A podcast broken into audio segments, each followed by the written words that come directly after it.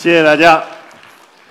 呃，其实啊，呃，今天我想我来呢，呃，是想向大家介绍，呃，这个学校里啊有这么一个人群，他们的名字呢叫自然之翼，由三百多个学生组成的。随着学生的毕业，那么又有新的学生加入，每年都有三百多人。这个人群的特征呢，就是他们都特别喜欢自然界。他们特别愿意呢投身自然，向大自然学习。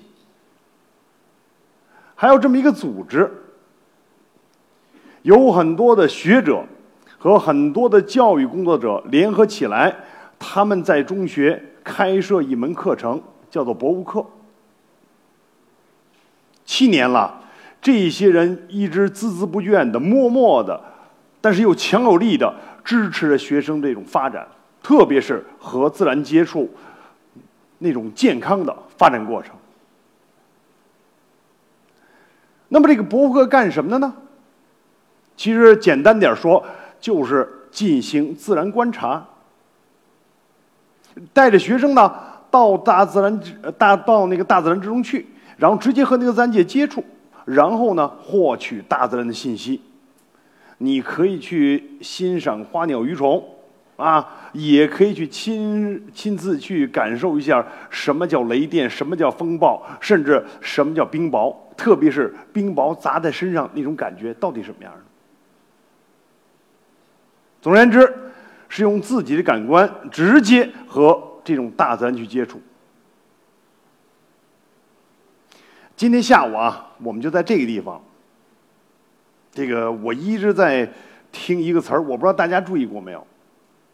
探索背后有很多的其他的这个这个名词啊，这个探索是一个是呃，姑且先理理理解成为是一个动词吧，探索。但是面对大自然的时候，你到底想探点什么呢？你到底想需要点什么呢？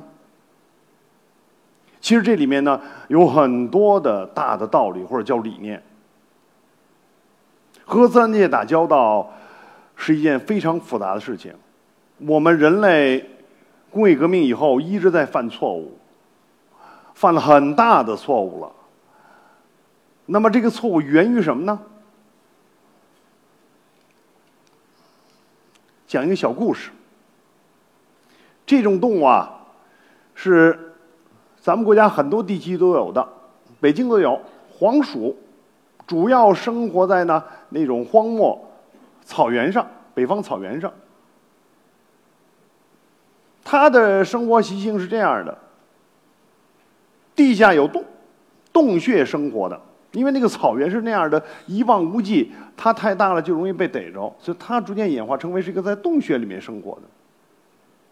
然后出来，在洞的周围去找一些植物性食物吃，有偶尔呢也是一些动物性食物。那么就出现一种现象，就出现一种现象，它在草原上活动的时候啊，把草原钻了很多的洞，那么那个地方就出现坑坑洼洼的现象，它钻过的地方就不再长草了。那么那些草场是干什么的呢？是人用来放牧的。注意，它有的吃了。可能牛羊就没得吃了，于是它被命名为或者叫定义为这个草场的一种有害生物。那么前一段时间呢，我听说我的我认识的一个人呢，也在做自然教育工作，他就把孩子们带到草原去了。那么有一天的活动是这样进行的，让学生呢准备了铁锹。水桶，甚至还带了点木柴。到了草原之后，他就给大家讲：“大家看，这个区域就是黄鼠的窝。黄鼠比兔子狡猾，它不光是三窟的问题，有很多洞。于是把大家把那些小学呃那些小同学们就分开了啊，谁和谁合作，谁和谁这个配合，把这些洞口都守住。然后大家一起合作，一声令下开始挖，开始灌水，开始拿烟熏。”熏完之后，这个黄鼠忍忍耐不住，它就跑出来了。有一只黄鼠被他们逮住了。逮住之后呢，然后拿一根绳子把一个黄鼠的后腿拴上，然后这些人呢就在草原上开始游街。这个时候是一种胜利感呀，成就感呀！啊，我们胜利了，我们逮到一种这个有害的动物了。那么，请问大家，你们面对这种活动的时候，你是什么观点？特别是咱们这些成人，你怎么看待这个事情呢？人到底应该不应该这样做？这样做的后果到底是什么？青少年这样去做，他第一感受、第一理解东西是什么？其实是一个很简单的答案。人类中心主义呀！倒退回去几百年，我们这些人再看，当年人们认为地球是宇宙的核心。现在我们一听，哎，太可笑了。我相信再倒退用不了百年，可能再倒退几十年，人们回头再看，人类中心论。这个概念已经在这个人类的这个文明史上延续了几千年了，但是人们仍然去这样去做。工业革命造成的所有的恶果都可以归结到这一个点上。那个黄鼠在草原上生活，那是由大自然规律决定的。它在那儿生活，它可以代谢掉很多草原上的一些东西。它生长起来之后。又可以成为其他生物的食物，那么它是食物链里面很重要的一个部分。如果大家看过那个《狼图腾》的话，那个它的前半部很多的地方都要讲狼和黄鼠的关系，就是这个意思。就它的存在具有很多的这种自然合理性的，但是我们人突然跳出来说它危害我了，它是有害的，那么就要把它灭掉。如果我们抱着人类中心主义这种观点去进行自然教育的话，那么青少年他接受的、潜移默化接受的也是人最大，人无所不能，人定胜天。但是和自然界打交道，其实不是这样的。这张照片很漂亮，一种鸟。这个鸟也就这么大，啊，几个厘米长，加上尾部，也不到十个厘米，啊，这个蓝喉太阳鸟在秦岭拍摄的。那么，蓝喉太阳鸟想看到它很不容易的，特别这是带有繁殖羽的，更不容易看到。这是我们在秦岭带着学生做考察的时候，一个老师带着学生看到的。这个过程什么样呢？走到这个地方之后，然后老师说：“我们咱们在这停，我们在这停下来，坐下来，就当是休息，谁都不要说话，尽可能不要动。”和他并行的还有一个组，说：“你们太懒了，我们得走。里面是这个林子里面还有很多东西可以去找，可以去看的。”他们就往林子里面不断的往里面去走了。就在十几分钟之后，太阳鸟不知道从什么地方就飞过来了，就在这地方落下来了。最近离距学生的距离可能只有三四米远。一个多小时以后，那个队伍回来了，说：“你们这群懒蛋，啊，你们就不走。”不去去去去进行考察啊！不过也是这块的地方真不怎么样，什么都没有。我们找半天什么都没找着。但是这群学生在这儿很得意，哈，我们这儿拍太阳鸟都拍吐了。就在拍太阳鸟的这个过程中，我们这个带队老师啊很有经验。突然他听到。身边的林子里面有一种特殊的叫声，没有听过的。然后转过身，他端着五百毫米的那个镜头，哗哗哗就照了四张片子。照完之后，当场的所有的老师，那都是专家级别人，一看，哟，不认得。然后回到驻地再一查，感情贺兄翁是秦岭的新纪录，以前没有观察到。那么这个过程是怎么产生的呢？就是因为我们这个带队老师看到了这个地方呢有这种植物，看到那个粉色的花吗？是一种悬钩子，哎，开花了。注意，有花在就有吃花的生物啊，鸟就是其中之一呀。静下来，当你静下来之后。那个时候，人会有一种新的感受，人会进入一种呢新的境界。你会觉得那个，你会觉得那个大自然呐，那些万物啊，它会离你距离越来越近，越来越近。说明什么呢？人只要谨言慎行，自己动作变小一点。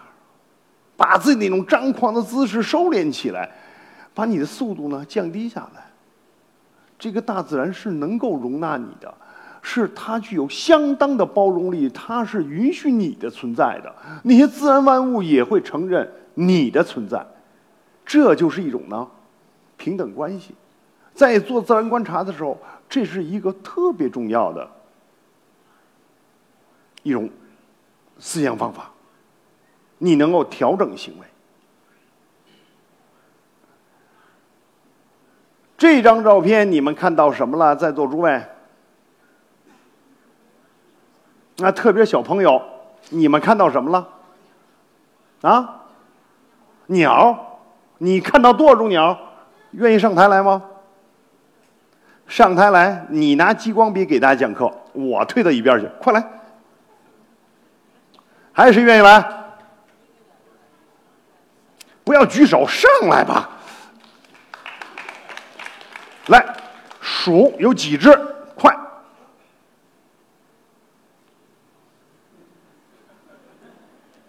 几个呀？会数数吗？啊，会。会有几只啊？一个、两个、三个。你也数，你站那边，你数你的，他数他的，别别别，几只了？七个。八个，八个他说七，你说八，那你该说十了。你看到了没有？看到了没有？十个。十个。你劝十个，你说几个？八个。八个。好，你他说的少，让他先指。你说那八个在哪儿？你给他指出来，摁这个就可以了，摁这个。好，快。没事你就数。啊。啊。嗯。四个。五个。六个。七个。八个。九个。他刚才。回答是说不止，他说了三个不止了。好，注意啊，还有是吧？还有，下面我再让你看一张图片啊，你就知道你们的观察力是什么样的了。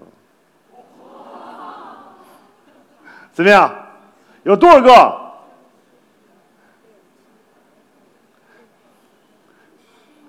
不行，这数数的功夫得练一练啊。多少个？二十个，二十个，二十一个，二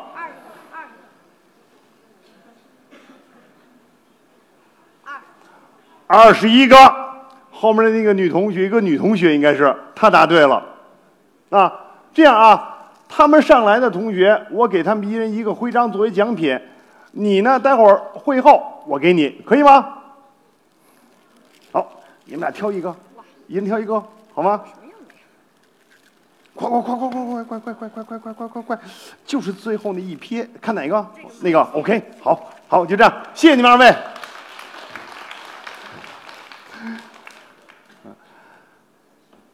这个是当年在高丽贡山呀，我们做对学生做一个观察测试，啊，是一个知识竞赛里面的一个考核题。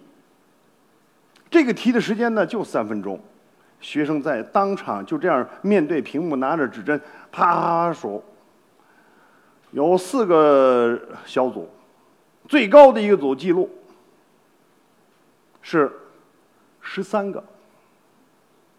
不不不怪你们，你其实你们数的已经很多了，他们也就数了十三个。但是，我们这个是在云南高黎贡山那个百花岭那地方，那地方有一个农民叫侯体国，啊，我对他应该是五体投地的，用三分钟时间，学生答完之后，他马上说不对。我说：“那老侯，你说有多少个？有二十一个。”我说：“你吹牛，你上来数。”他就刚才就是刚才这样场景，他就上来一二三四，一共二十一个。然后我再公布答案，二十一个。这说明一个什么问题呢？我得先说这侯体国的背景，那是当地有名的一个猎人，哎，他当年不光是用枪，他最绝的是用弹弓，可以打各种猎物。他去相亲的时候，没有带任何礼物，就带了一一把弹弓去的。一边走一边打，一边走一边打，最后到他们家，三只白藓，几只什么什么东西，都是现在的保护动物啊。就这样的一个相亲过程，三分钟，他为什么能够把这都识别出来？实际上，这就是这个人的一种感受力，他对自然界的一种感受超乎常规的人。他把这种自然观察已经融为啊自身的一部分了，特别生活的一部分。